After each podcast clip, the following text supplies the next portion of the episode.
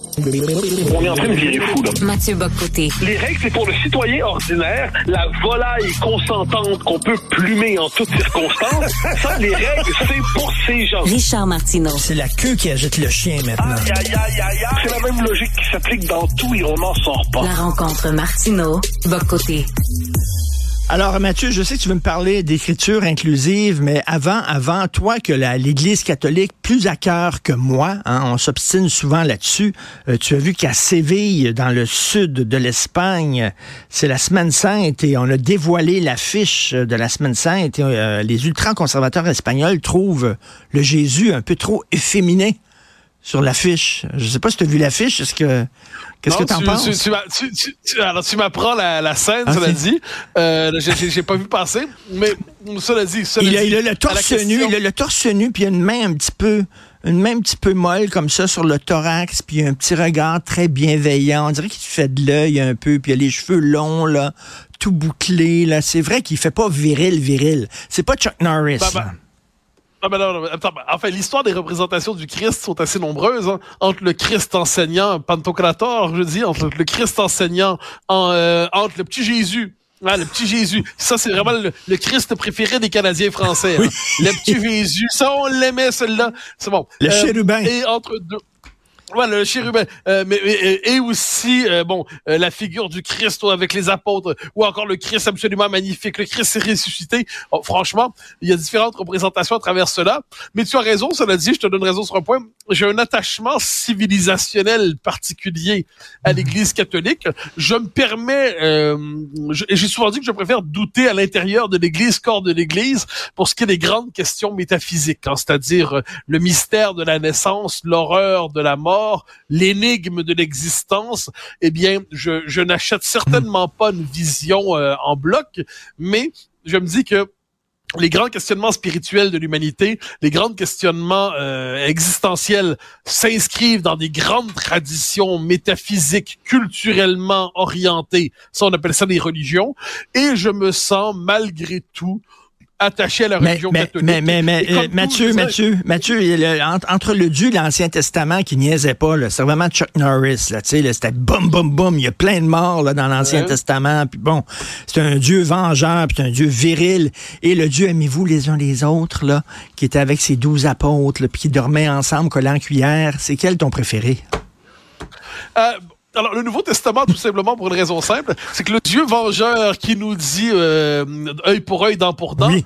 ah, je, je comprends la logique, c'est mon côté Chuck Norris, mais sur le fond des choses, j'ai toujours aimé dire, j'ai eu l'occasion de le dire souvent, moi, du Nouveau Testament, euh, il y a quand même une promesse de rédemption universelle, il y a cette formule magnifique qui est, qui est pr- reprise dans le minuit chrétien, hein. moi, que, comme tu sais, j'aime beaucoup ce chant, qui dit, il voit un frère où n'était qu'un esclave. Bon, autrement dit, c'est l'é- l'égalité des hommes devant ce qu'ils croient être leur créateur, que vous soyez riche ou pauvre, beau ou laid, euh, euh, cul de jatte ou avec euh, ou courrier vite comme Ben Johnson, euh, c'est c'est pas grave. Vous êtes bon. Donc pour moi, il y a une beauté là-dedans. Ensuite, dans le Nouveau Testament, il y a une différence entre d'un côté le christianisme strictement humanitaire et aussi il y a une part plus virile pour reprendre ton terme. Et surtout, moi, ce que j'aime, c'est le travail de la de l'histoire sur la religion.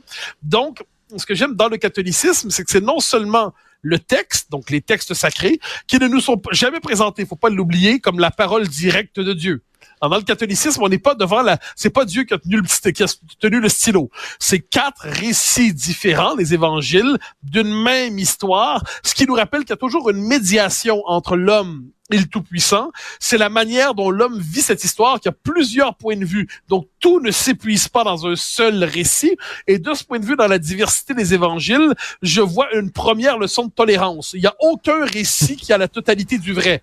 Ensuite, ce que j'ai toujours aimé dans le catholicisme, c'est le rôle des pères de l'Église. Donc, le fait que ce message doit être perpétuellement interprété et réinterprété parce qu'il ne se présente pas à nous à la manière d'une forme de vérité si transcendante qu'on a simplement la- l'appliquer du ciel sur la terre. Donc, il faut interpréter, réinterpréter. C'est le rôle de la tradition. Puis, il y a plusieurs écoles philosophiques. hein. Euh, il, y a, plusieurs grandes figures. Il y a Saint Augustin, il y a Saint Thomas, il y a Saint Bonaventure. Il y en a d'autres. Donc, on n'est jamais, on n'est jamais certain exactement de ce que ça veut dire. Et ce travail interprétatif sans cesse refait sur le message, lui-même livré en quatre versions différentes euh, dans les évangiles. Je trouve que tout ça, contrairement à ce qu'on dit, est une forme d'école de tolérance philosophique. Étrangement, on voit pas l'Église comme ça en général, Ensuite, que les gens soient croyants ou non, moi, ça les concerne. Dire, moi, je suis, je, je, le suis, je dirais, une journée sur deux et une heure par jour lorsque je le suis. Je me dis peut-être ben que oui, peut-être ben que non. Ça se pourrait, mais pourquoi pas? Mais oui, c'est évident, mais non, ça n'a aucun sens. Mais je n'ai pas la certitude de l'athée qui décrète l'absurdité de tout, mais je n'aime pas non plus l'idée que l'histoire de l'humanité soit un fait divers biologique ou chimique dans l'histoire du cosmos. Donc, je navigue dans tout ça et dans tout ça, j'aime par ailleurs le l'empreinte esthétique sur notre monde de l'Église catholique, sans lui donner le droit par ailleurs de me dire quoi faire de ma vie, et je ne lui reconnais pas ce droit de se mêler de l'intimité de chacun. Ça, c'était toute une réponse. Ça, c'était du Mathieu Bocoté. Si jamais vous croisez Mathieu dans la rue et vous lui demandez l'heure, quelle heure il est, il va dire, sais-tu que le temps a été inventé par les Étrusques? Et là, il va partir, là. Attention, là. Bon. Alors, Mathieu, l'écriture inclusive dans le devoir. Ah, ben là, voilà une preuve de l'existence du diable. Bon, alors, euh, alors c'est très particulier parce que le devoir nous raconte, j'en parlais un peu en édito tantôt, mais je me suis que c'est l'occasion d'approfondir avec toi. Euh, le devoir nous dit, dans les maisons d'édition, il y a une ouverture de plus en plus marquée au Québec à l'écriture inclusive.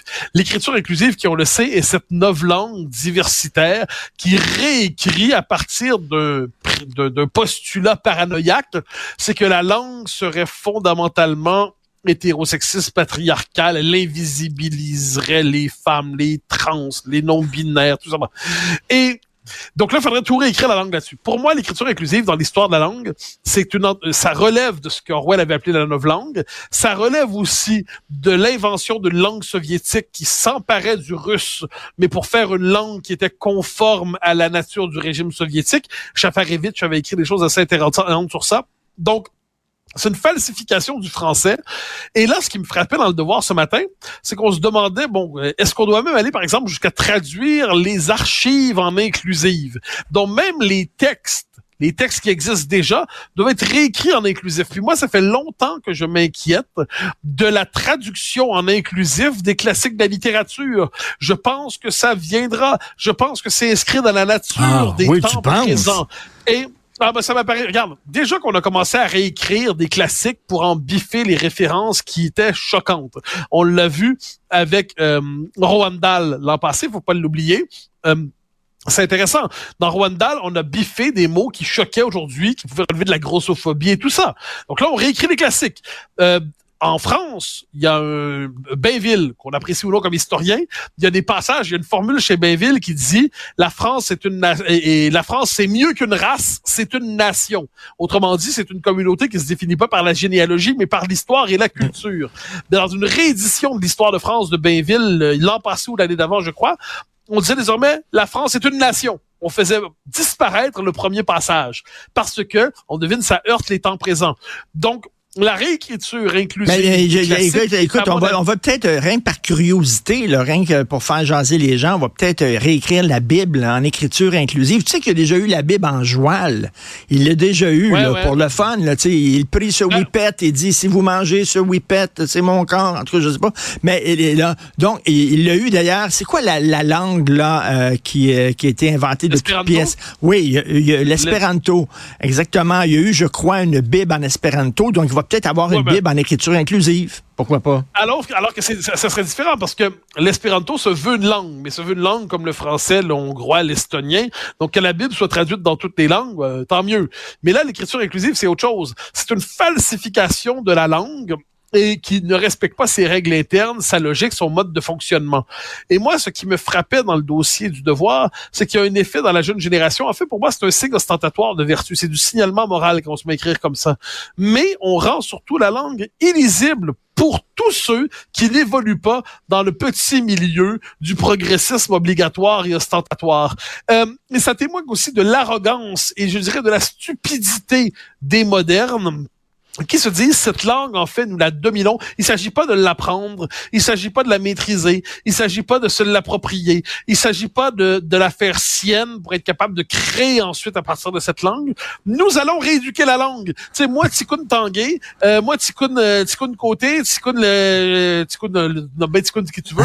Euh, regarde la langue et dit cette langue c'est une entreprise de domination des minorités. Donc moi je vais rééduquer la langue et j'y vois le propre mais vraiment de la tentation, ce que j'ai appelé dans mon livre de totalitarisme sans le goulag, un régime à tentation totalitaire a toujours une volonté, la tentation de s'annexer la langue. Et là, il s'annexe la langue pourquoi? Parce que la langue, selon sa propre logique, est porteuse de signification, d'idées, d'images, de suggestions, qui n'entrent pas simplement dans le cadre idéologique du régime dominant. Là, qu'est-ce que, donc là, on va soumettre la langue pour faire en sorte qu'il ne soit plus possible de sortir du système idéologique dominant. Et ça nous ramène à 1984 d'Orwell, quand euh, de mémoire, c'est Syme, qui est le, fonctionnaire qui est, dont le job est de réduire sans cesse la taille du dictionnaire, où il dit certaines idées ne seront tout simplement plus imaginables parce que les mots pour les penser ne seront plus disponible. Ben, je m'excuse, mais celui qui va penser en inclusif ne sera plus capable de sortir du logiciel idéologique que ça représente. Et de ce point de vue, c'est une catastrophe et que les éditeurs collaborent à ça. Je trouve que c'est un scandale véritablement parce qu'ils décident de détruire ce dont ils devraient être les gardiens.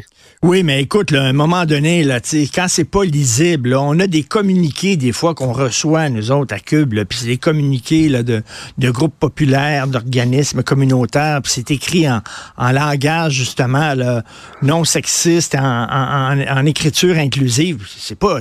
Tu peux pas lire ça, c'est pas lisible. J'imagine, il y a personne qui va embarquer là-dedans. Là. T'imagines, toi, euh, un Balzac en, écriture inclusive, voyons donc. Ah, mais encore une fois, Richard, tu confirmes un de tes pires travers intellectuels, à mon avis, c'est-à-dire ton optimisme. ton optimisme. Tu penses que les choses vont moins mal que ben oui. Voilà, ah, voilà pourquoi tu te trompes, à mon avis. C'est que ça, imagine, là, s'il y a dix ans, là, on avait dit, là, que la plupart des organismes syndicaux, militants, que sur les réseaux sociaux, euh, que certains organismes gouvernementaux commentaient, commençaient à écrire en inclusif.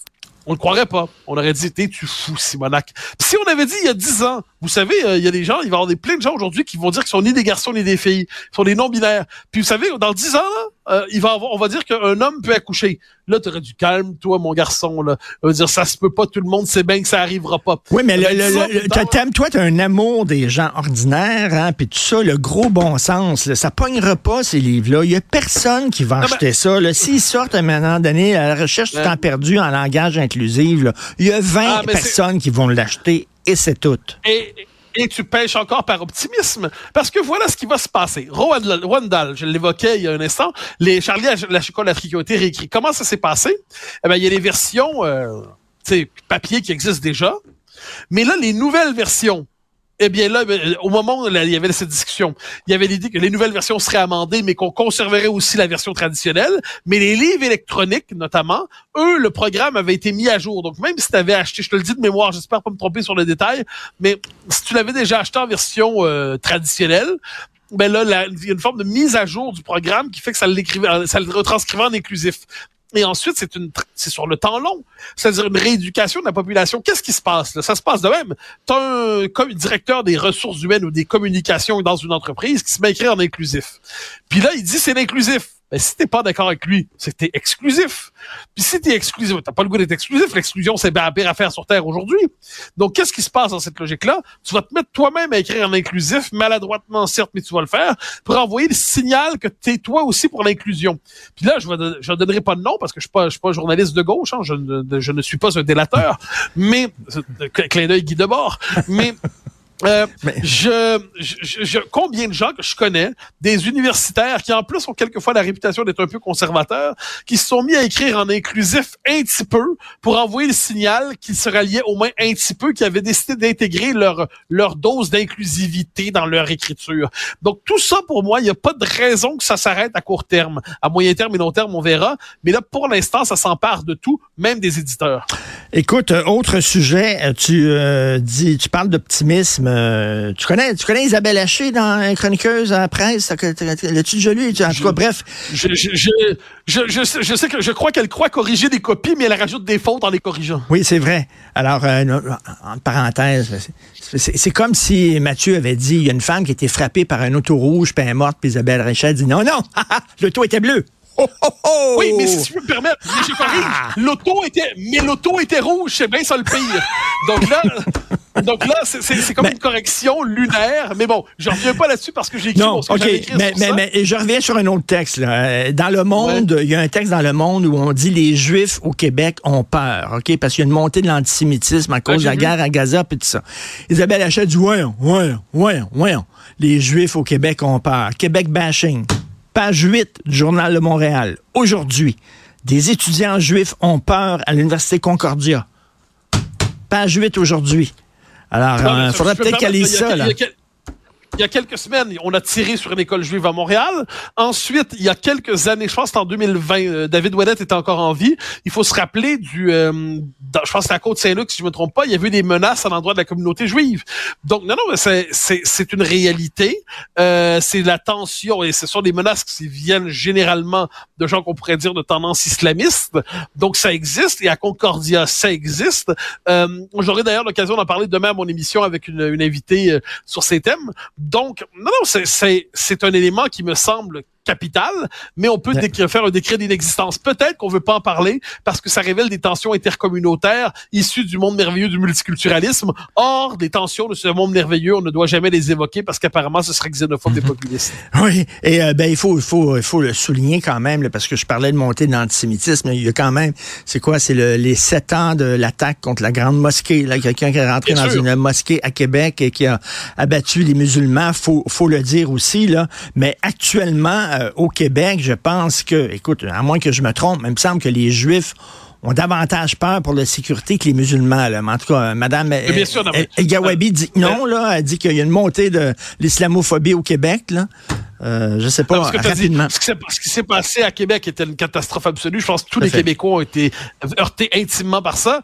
Mais là, ce dont on parle, c'est pas de- de- de- d'un tueur fou comme le bonhomme l'était. Là, on parle aujourd'hui de tensions communautaires qui font en sorte que même des, Ju- des Juifs français qui s'étaient réfugiés au Québec pour fuir les menaces qui pesaient sur les Juifs en France, On on ici. retrouve ici des tensions semblables. C'est dans le monde. au moins les prendre au sérieux. C'est dans le journal Le Monde. Merci Mathieu. À demain. Bonne journée.